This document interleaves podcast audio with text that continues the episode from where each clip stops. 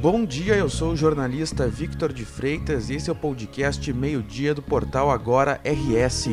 Você confere aqui um resumo das principais notícias desta sexta-feira, 10 de dezembro. A noite de quinta-feira foi tensa e histórica para o futebol gaúcho.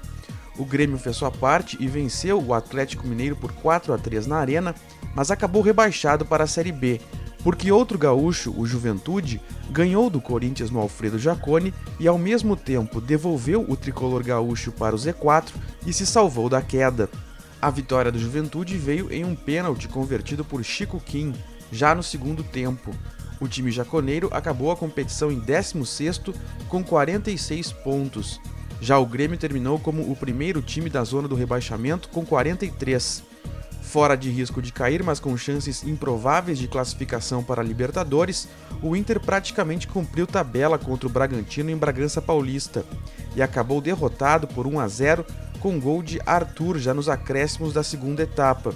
O Colorado acabou a competição na 12ª colocação com 48 pontos e ficou com uma vaga na Sul-Americana.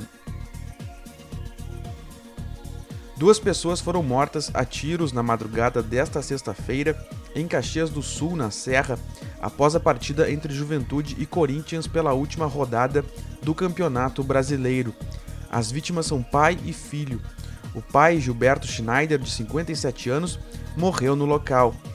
Já o filho dele, William Fialho Schneider, de 37, foi socorrido, mas morreu logo depois de chegar ao Hospital Pompeia. De acordo com a Brigada Militar, o crime aconteceu próximo do estádio Alfredo Jacone, em frente à sede da torcida Mancha Verde.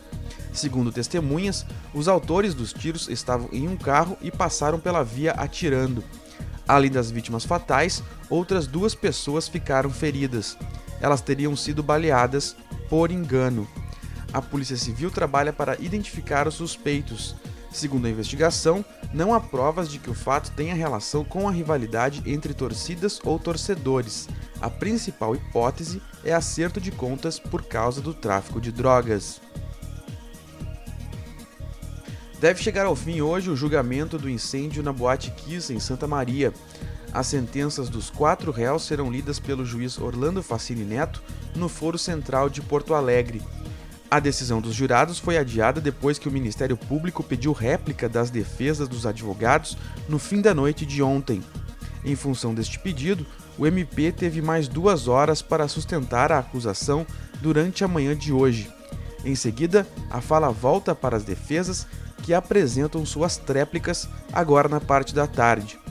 Cumprido esse procedimento, o Conselho de Sentença se reúne com o juiz Orlando Facini Neto para a votação na sala secreta.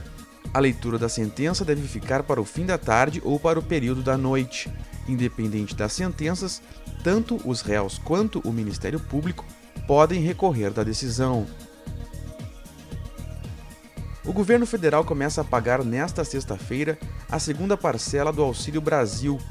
Os primeiros a receber já nesta sexta são os beneficiários com número de inscrição social UNIS Final 1. Os pagamentos vão até o dia 23 de dezembro. Neste mês, o pagamento mínimo será de 400 reais.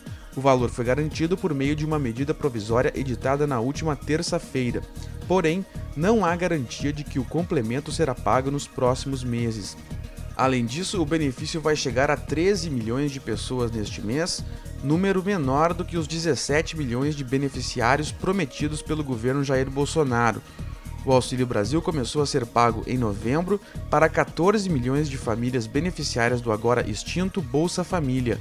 O valor médio em novembro foi de R$ 224,41 por família. A massa de ar seco e quente que atua no estado continua ganhando força nesta sexta-feira. Após mais uma manhã com frio atípico para esta época do ano, o calor atinge grande parte do território gaúcho ao longo da tarde.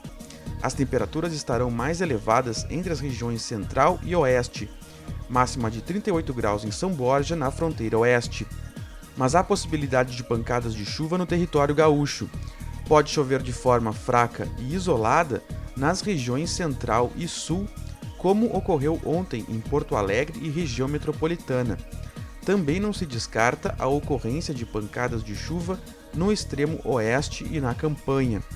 O sábado tem chance de chuva isolada entre o centro e o norte, devido a uma área de baixa pressão. Nas demais regiões, o tempo continua firme. A tendência é que a chuva e os temporais isolados retornem à metade norte do estado no domingo. Esta edição do meio-dia chegou ao fim, mas você fica sabendo o que acontece no estado em agora no rs.com. Obrigado pela companhia, um bom final de semana e até o próximo meio-dia.